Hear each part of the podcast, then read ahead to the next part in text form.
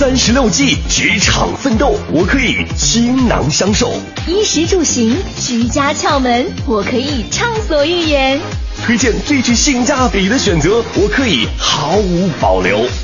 我们是 SOHO 新势力。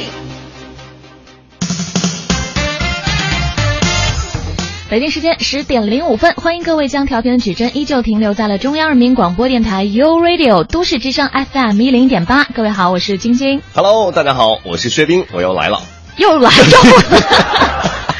你知道吗？今天就有同事问我说：“晶晶，每天换一个男搭档，感觉是不是特别好？怎么样？怎么样？特别好，特别好。尤其我来的时候，对不对？是的，所以要喊一下我们的口号：我们是三新势力。欢迎薛冰啊，非常辛苦，再次代班。没有了，自己往自己脸上贴金，还挺爽的感觉。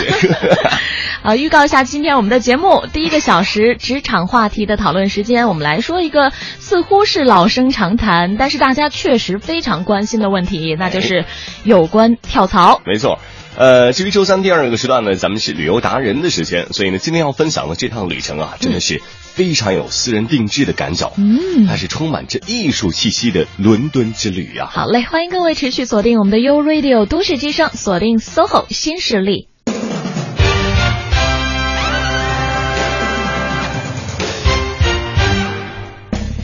真的跳槽这事儿，嗯，我们真的不是第一次聊了。我代班次数不多，我估计已经聊了不下十七八回了吧。就是为了你度身定做呀。哎，你越这么讲的话，我越觉得自己现在是没有任何资质跳槽。反正我们是都特踏实，是吧？肯定的，我们签了终身契约嘛。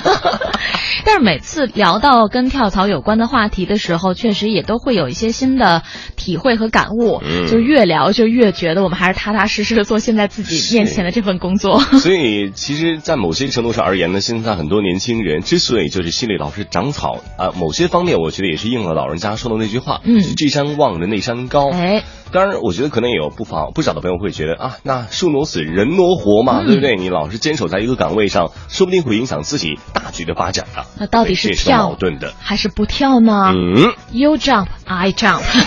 Why？我们现在是要播一个是《泰坦尼克》的那个主题曲吗？没了没了，我们要请出老朋友，来自前程无忧的职场顾问。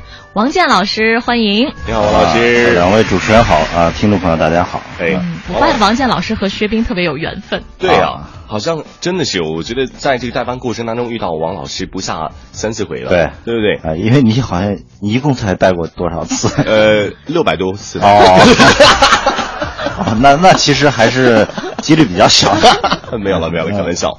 其实今天聊跳槽，我特别想一上来问王老师一个问题，这个问题可能不太礼貌，就是。您跳过槽吗？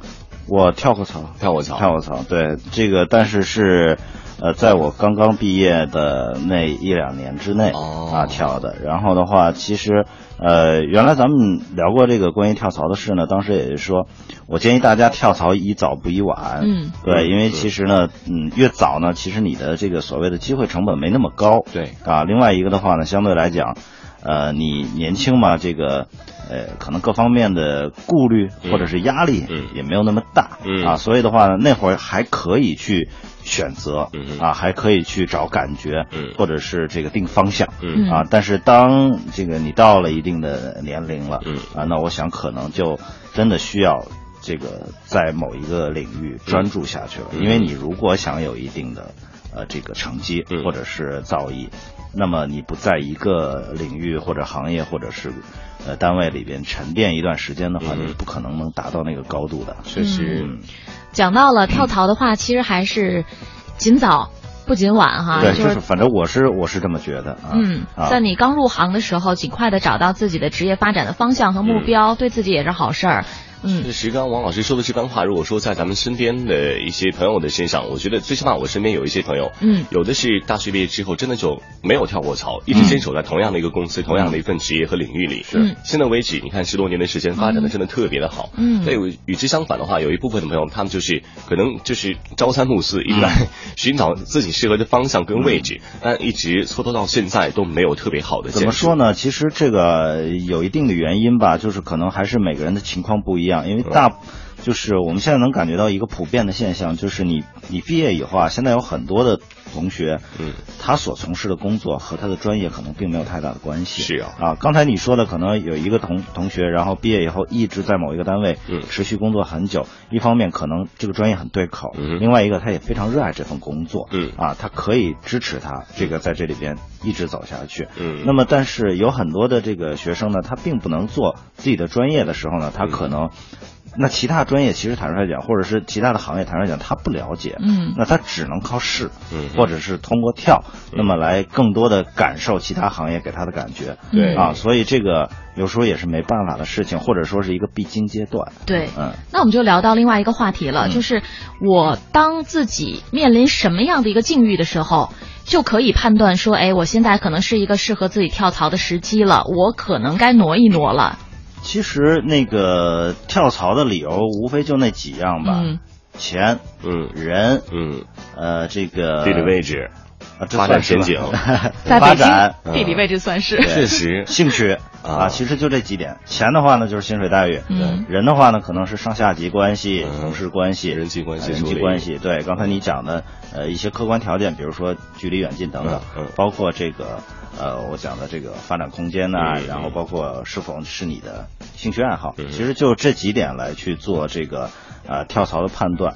那我们我们其实也给他做了一些分解吧，然后这个呃比较现在有也也有几个比较典型的一些原因啊，然后我跟大家说一下。好啊，一个是呢，有些人会觉得哎工作太累了，钱钱是挣不完的啊，身体是自己的。找一份比较健康、比较舒适的这种工作，才符合自己持续发展的这种可持续发展的这种新时代的观念。哦，就首先自己身体得先承受得了。对，嗯。但是这个呢，我觉得可能呃呃，要跟大家明确一点啊，就是说你工作的这种劳累是，比所谓超出了你的到底是你的身体界限了，还是你的心理界限？嗯。也就是说，累分怎么累？嗯。啊，如果说你这一份工作。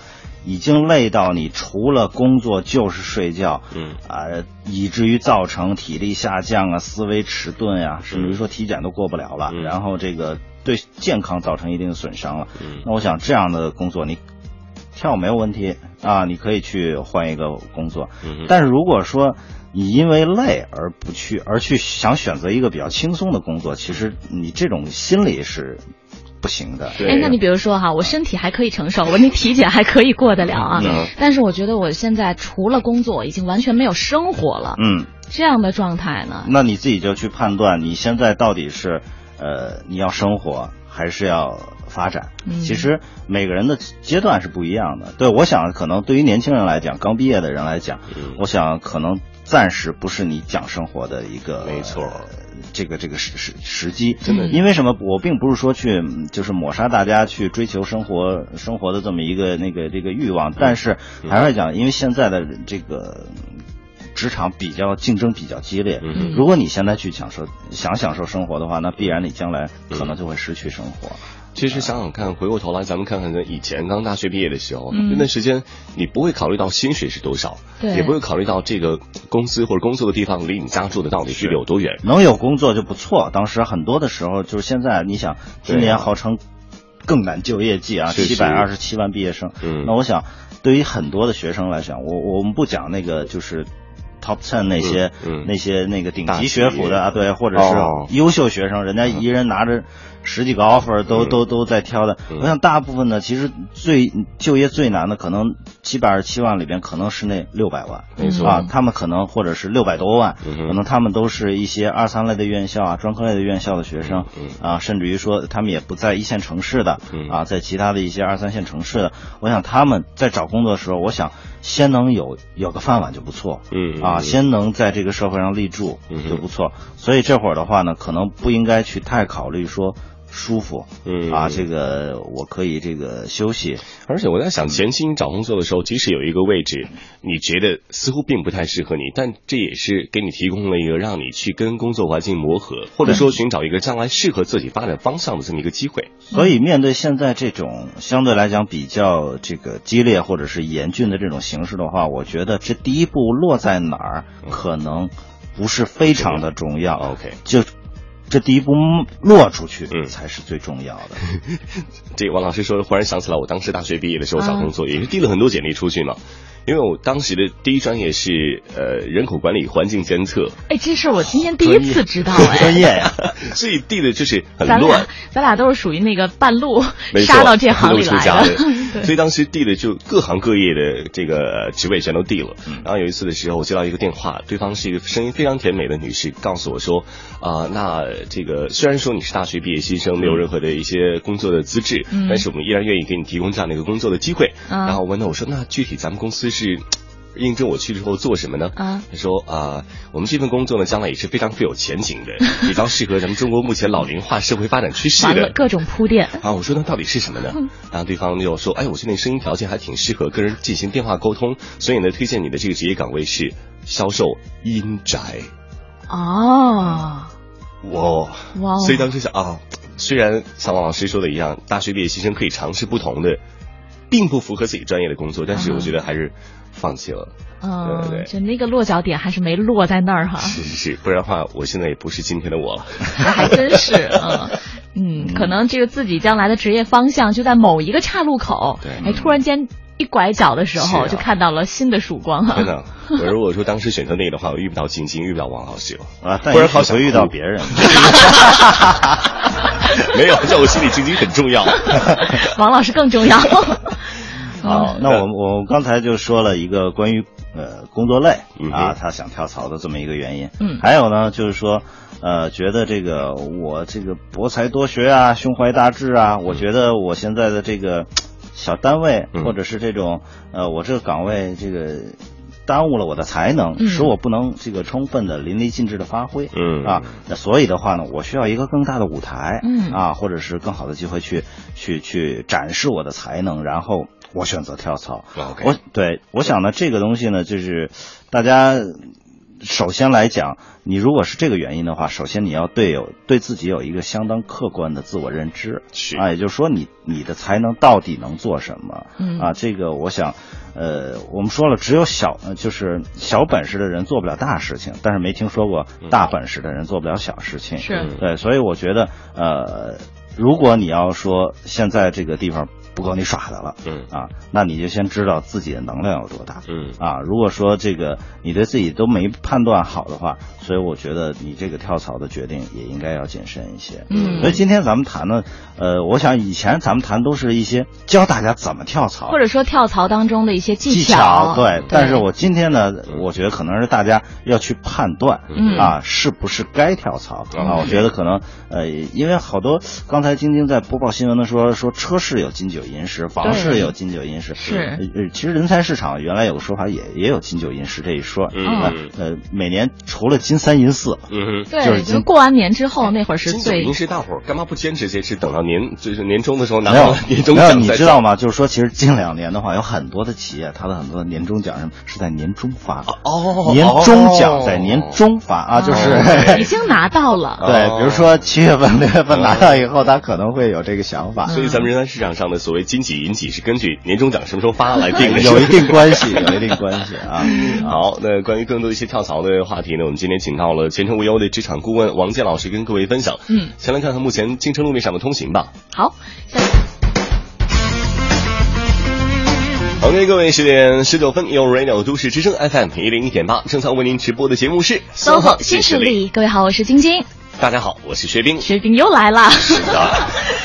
当然，今天我们的王健老师也来了。对，王老师好啊，听众朋友大家好。哎，王老师今天跟各位聊跳槽，对对吧？而且说了，主要呢是聊聊聊，把你聊到别乱跳。对，或者说就是根据自己的实际情况以及你所处的这个行业来决定你是否要跳槽。是，嗯，我们刚才讲了两个原因吧，一个是就是跳槽的原因啊，一个是有人会觉得工作累，有还有呢就是说觉得自己。啊，这个大材小用啊，这个想找更大的舞台，对，不是池中物，对对。然后的话呢，这个第三，呃，是呢，很多人会觉得自己现在所做的这份工作啊，很枯燥乏味啊，没有新鲜感啊，这个觉得需要换一个工作环境啊，让自己保持一个所谓年轻人应该有的朝气和活力啊，这个是他一个跳槽的原因。嗯，呃，但是这会儿呢，我觉得也还是依然是要让大家。呃，这个认清楚啊，其实呢，这个工作枯燥往往都是缺乏效率啊。的这个原因。哦，如果你真是一个充满活力的这种年轻人的话呢，我觉得这反而是应该是你发挥创意。然后这个大展拳脚的一个好机会，因为大家都觉得有些工作真的是很无聊啊，这个或者是这个太城市化了。但是你是不是能在这里边这个呃发挥出你自己的一些创意和活力？那么嗯把一个原本看似比较平凡枯燥的工作，给它做做的更有意思一些。我想，因为怎么讲呢？就是说很多的年轻人，那么刚进到工作。岗位上的时候，嗯，这个你觉得领导会给你一个非常重要的工作吗？对吧？我想大家都是从这个最简单的工作做起，是啊，这个咱不说什么这个到。到办公室，对，其他倒水扫地了。现在应该也不会那样，但是可能很多的时候就是，比如说，哎，你你你你就来把这些东西录入，啊，这个就是呃，把这些档案做整理，啊，对，做复印，帮我发传真，啊，或者等等。其实呢，这个这些工作呢，呃，这个首先来讲，你因为工作经验的欠缺，那么不会给你太多这个能够有新鲜感的工作，也他也是领导也是。需要通过你在做这些枯燥的工作的过程当中，那么去看你是不是这个呃发现你的一些特质，是不是你能够沉下心来？对，所以的话呢，这个我想，如果是因为这个原因的话呢，大家不妨看一下，就是说你现在所所做的这份工作是暂时的，还是说你可能永远都要做这份工作？我相信基本上不会永远做这份工作的，而且就否则的话，这个公司就没有什么所谓的这个。职业发展了，内部升迁了，这种这种这种机制了，就不会有活力了。除非说你自己愿意一直停留在这样一个类似于像助理啊，或者是文理的职业岗位上。对，其实但是其实即使是这种职业岗位，它依然有上升空间。嗯，你不可能用只做这一摊事儿。嗯，对，而且这个其实真的很多的好的公司的，像你说的，比如说。呃，助理啊，文秘啊，他最终，比如说行政总监啊，这种这种职位是非常薪水也很高的，然后要求也很高的，是啊，而且他应该是掌握很多这个公司和企业的核心的一些信息和这个就是后勤大管家呀。你想，如果你能做到这个位置的话，那你已经是公司老板的心腹了。天哪啊！我脑海当中瞬间蹦出了咱们频道的某些统计。真的吗？哇，好危险啊！不要说出来。哦，OK OK，大家没听到。所以，所以我还是这句话，就是枯燥，也许只是暂时的。那我们只我们现在可以做的是，可以把这个不枯燥的工作，呃，把枯燥的工作尽尽量发现它不枯燥的地方。嗯。那么，如果你。觉得换一个环境有新鲜感的话，那我告诉你，你到了那个地方，可能做一段时间，你依然会枯燥，依然会烦躁。其实没有工作是永远充满着未知、跟神秘还有挑战的，对不对？关键看你自己可不可以把你的能动性发挥在这个位置上。是，哎，我觉得咱们这工作算是一直充满着未知和挑战的。确实，因为每天面对的嘉宾都不一样。你确定王老师不是来好多回了吗？都 说的东西不一样。对呀，内容也不一样。我会换衣服、换发型，给我们制造新鲜感。好，呃，那说到一些跳槽的这个话题，如果说朋友们有自己的这个困惑啊，也可以来。关注一下我们的 U Radio 都市之声的官方微博。对对，这几天我们的互动方式、互动的平台哈发生了一些转移。我们最近呢都会在 U Radio 都市之声的新浪官方微博上跟大家来互动哈。没错，那大家可以在我们今天呢 SOHO 新势力的这个预告帖的下面的跟帖，呃，分享一下您对于跳槽的一些感受。嗯，好，那接下来呢，我们就是请王健老师继续带着我们来分析一些。下面一个这个跳槽原因呢是非常普遍的，就是。呃，我在那儿待着难受，因为受老板的气，受同事的气啊，我觉得我跟他们没法相处啊，然后人际关系人际关系不好，我必须跳。嗯，然后其实总结下来，这个这种所谓的人际交往、人际关系处理不好啊，就三个原因。嗯，一个原因就是你工作表现的太差，又不知道检点，那么给人带来了麻烦。啊，就是说我本来工作就不好，然后呢，我还不知道谦虚，啊，这个可能是有问题。还有一种呢，就是你工作表现呢，就是过于的出色了，但是不懂得谦和，让人对你敬而远远之了，锋芒毕露，张狂。对，你也这个刚才讲的是这个，就是工作的能力不行，现在是工作能力好，但是好的话，你更应该去谦和一点。对，第三种呢，就是你不懂得如何和上司以及同事进行良好的沟通。啊，这个以至于别人都认为你是一个难以相处的人，也就是说，很多人是比较，呃，从性格原因来讲的话，比较孤僻啊，或者比较内向啊，对啊，比较呃，对，可以说比较个啊，有些人对。他有可能自己是有才华的，或者说他有沟通的欲望，但他没有掌握好的沟通方法，或者他找不到好的沟通方法。那您觉得像这些人可以把他们归为就是情商有些不太够吗？嗯，我想呃，可以这么说吧，就是稍微呃稍微，如果是沟通。呃，沟通不畅的话，往往跟情情商是有一定关系的。但我觉得像这些，其实呃，也会随着你工作资历的增多以及年龄的增长，慢慢的变得稍微的顺滑一点。对，就是说你要看你要还是说具具体做什么样的工作。如果说他说到你如果是做销售的，或者是做呃这个市场的或者等等，这个是必须要与人打交道的。没错，部门。这个我想这个你这种沟通方式的话不行的话呢，我想。这个都不是人际关系的问题了，可能直接导致的就是你工作的成绩的这个下降了。职业生啊，但如果说你是做幕后的、做技术的、做研发的、做案头工作的，也许看似他可能跟其他人交集并不多，你只做好手头的自己的这点事，然后把东西给出去就可以了。但是其实现在的情况也变了，没错，不是就是现在没有任何一个。单位的任何一个工种，他可以不和别人接触，嗯。啊，所以的话，我觉得，如果说你觉得因为，呃，这个同事关系不好，那么你想换一个环境的话，那我告诉你，其实所有的单位都是。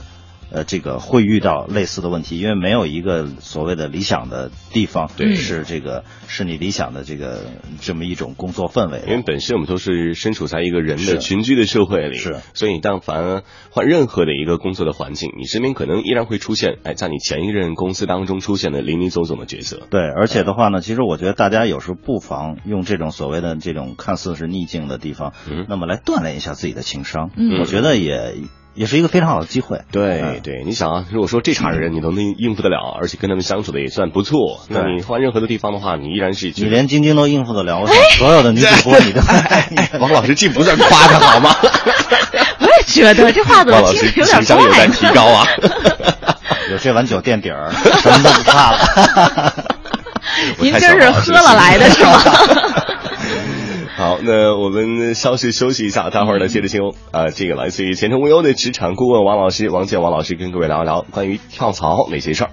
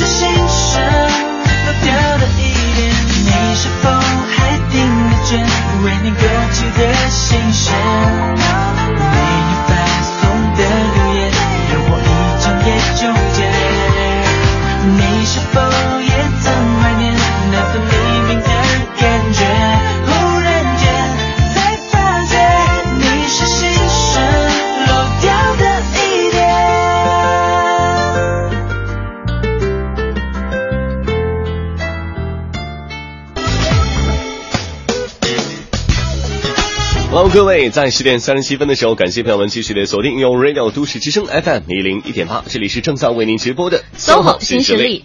各位呃，大家好，我是晶晶。哎，问候大家。星期三好，我是薛冰。嗯，我们今天在周三，呃，迎来的这位职场顾问呢是前程无忧的王健老师。没错，王老师好，听众朋友大家好。嗯，王老师今天虽然带着跳槽的这个话题过来跟各位聊，但是的，目的跟初衷还是希望各位能够谨慎的来考虑一下，到底自己适不适合跳槽，是对吧？嗯，呃，其实刚刚我们具体是把一些理论性的东西跟朋友们分享了一下跳槽的原因。对，下面咱们要不要举一些王老师您？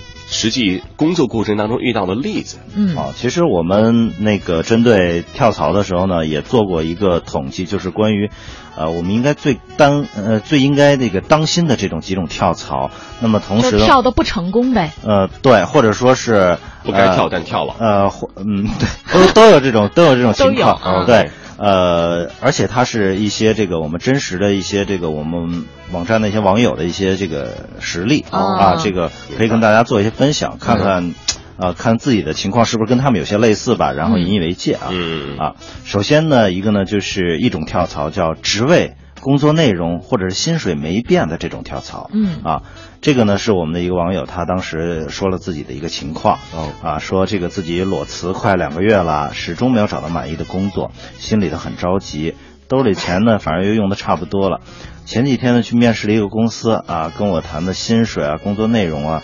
这个如果我这边没问题的话呢，就可以上班了。嗯，但是他他非常犹豫，说因为薪水啊、工作内容啊，甚至于职位啊都没有任何变化。他说这样换工作好像没有任何意义啊，薪水不用很多，但至少涨点吧。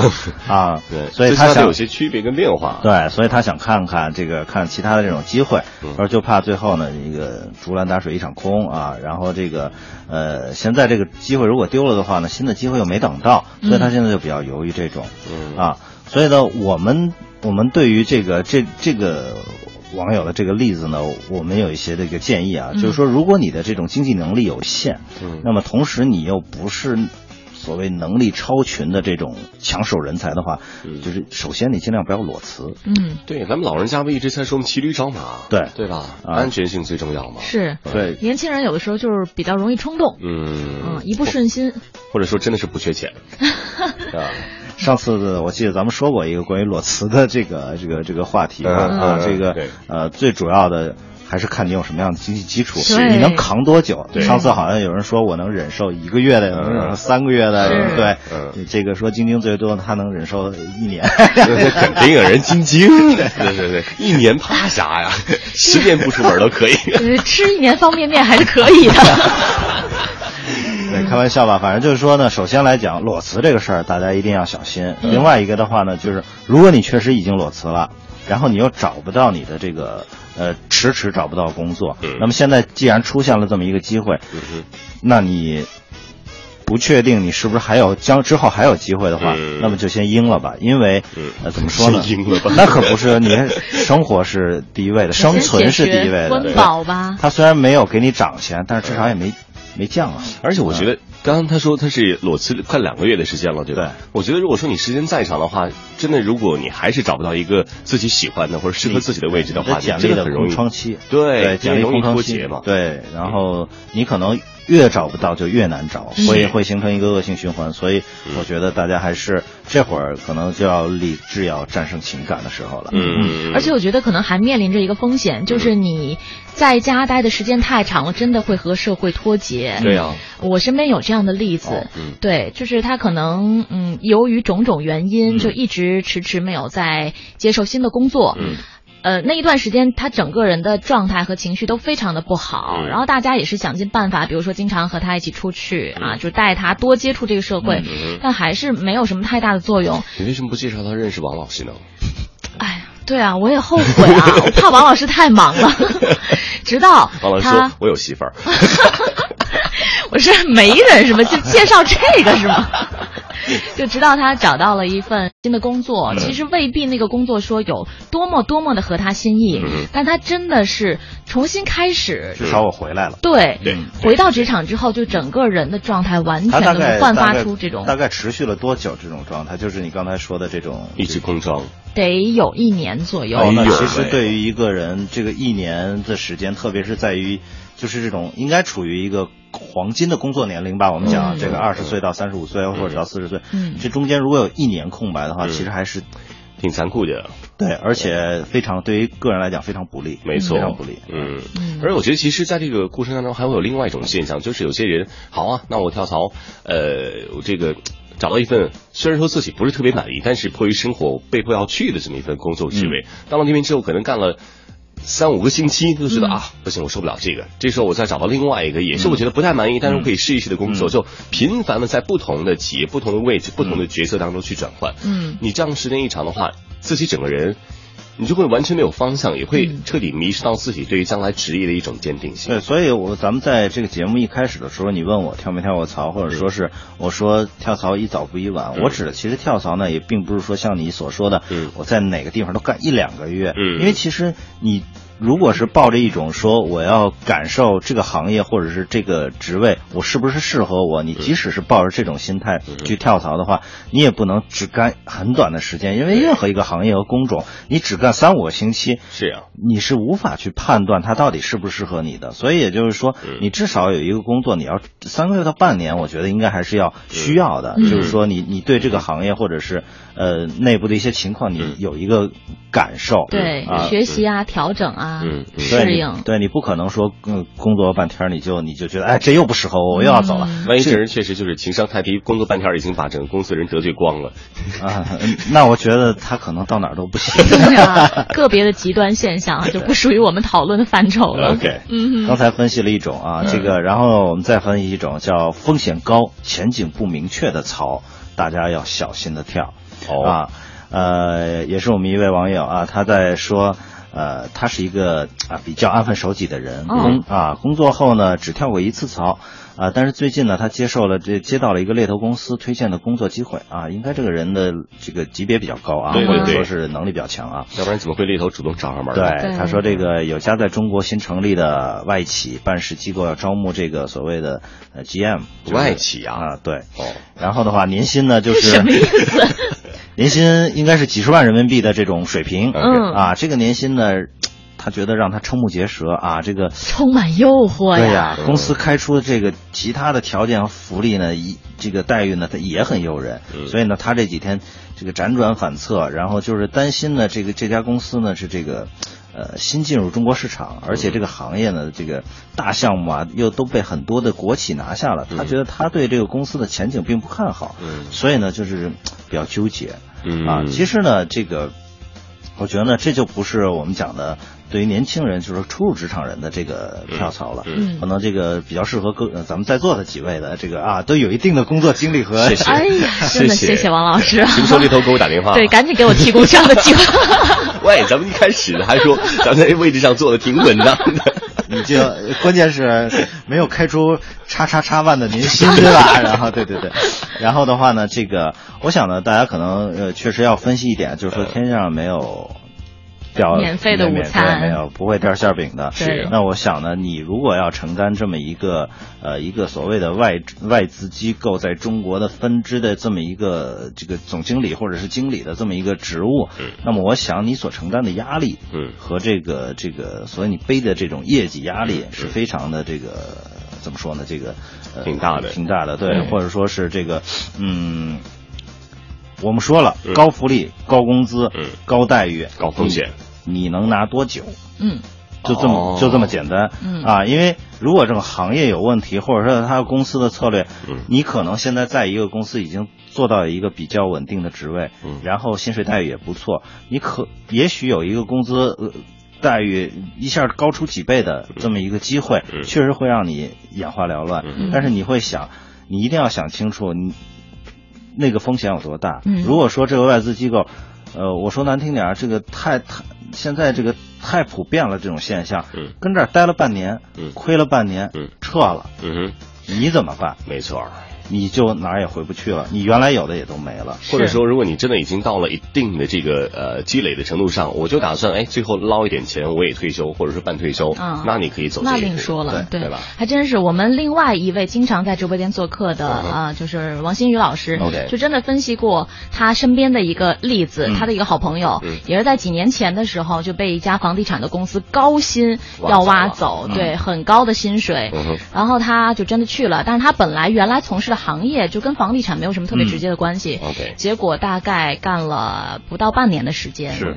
啊，就等于是人家开出这个年薪很丰厚的条件，你都没有资格完全去拿到，然后就很很不好的一个结尾收场。嗯，而且也是给自己的职业生涯就是添了一个不是特别辉煌的一笔，反而是留下了一些遗憾。对，所以大家在看高薪水的时候，一定要看到高风险，你是不是能承担？你有没有这个金刚钻？嗯，哎，这个揽着人家这个活儿。对，是。嗯，好，更多关于跳槽的事儿呢，我们再关注完了。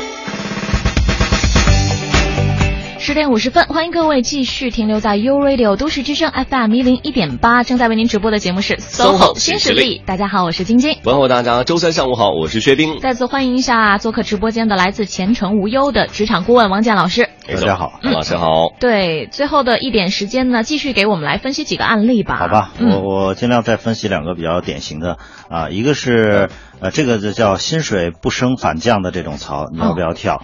啊，这个有一位同学说了啊，说我毕业刚刚一年时间，在这家公司呢已经做不下去了，现在处于一个观望状态，偶尔还会出去面试啊。现在有两个 offer，他可以选择，嗯，一个是呢一家刚刚成立不久的小公司，薪水比现在要高一千块，嗯，啊，另外一个呢是一家知名的合资企业，啊，可薪水呢要比现在呢少五百块。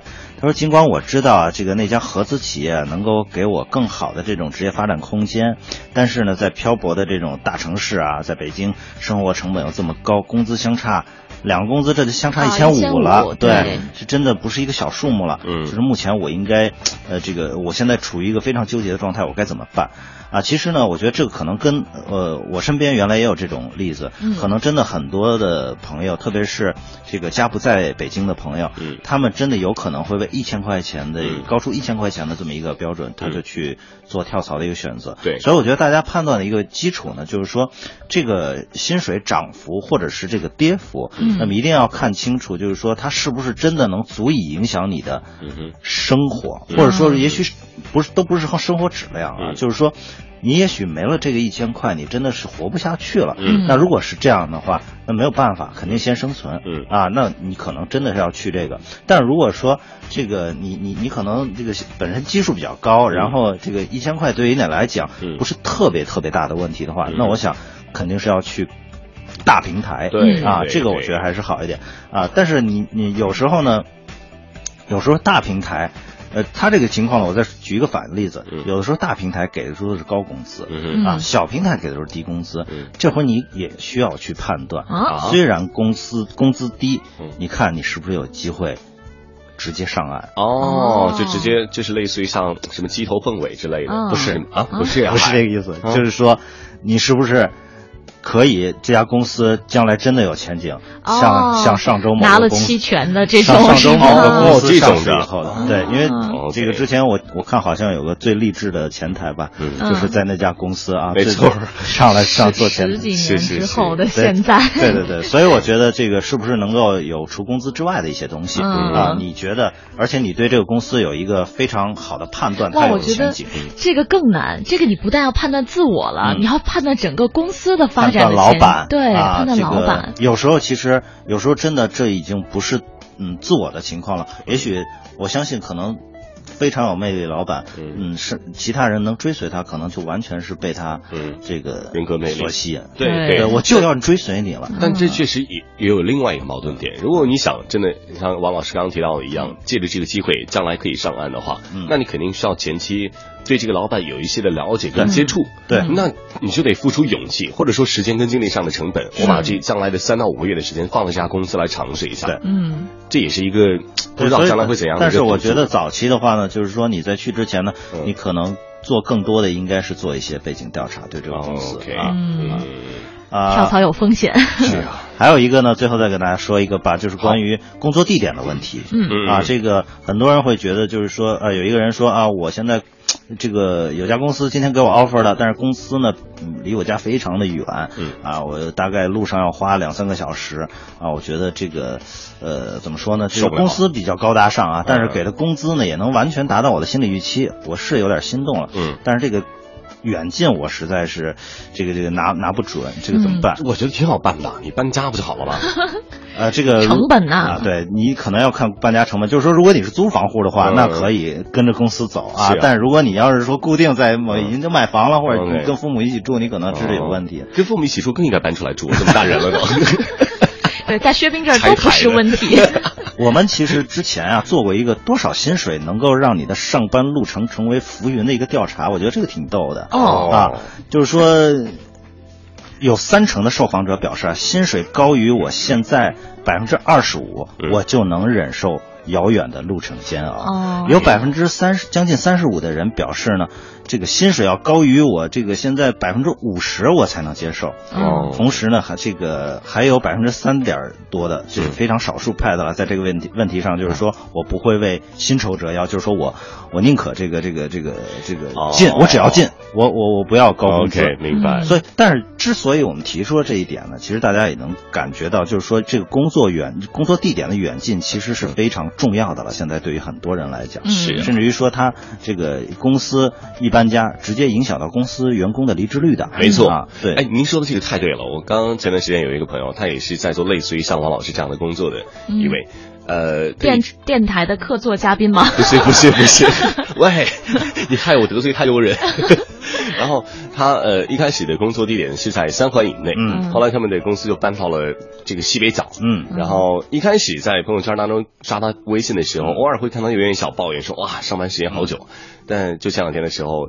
忽然悄无声息的说：“哎，我换工作。”嗯，所以真的某些方面，你看，不单单对于一些小员工，可能是底层的员工，是公司距离远近是一个考量。是对于中高层的这些高管们而言，有可能也是个致命的影响。因为中高管年龄到了，他有比如说有家庭啊，有有孩子啊，对这种远近，其实呃就不仅仅是一个职业发展的问题了，确实他跟生活有很大的关系了。嗯啊。好，今天非常高兴，请到前程无忧的王老师，王建王老师过来跟各位聊一聊关于跳槽的一些事儿。嗯，呃，分析的原因也举了一些实例，希望各位能够对号入座，来考虑一下到底自己适不适合跳槽，如果适合的话，怎么跳会跳的比较科学和。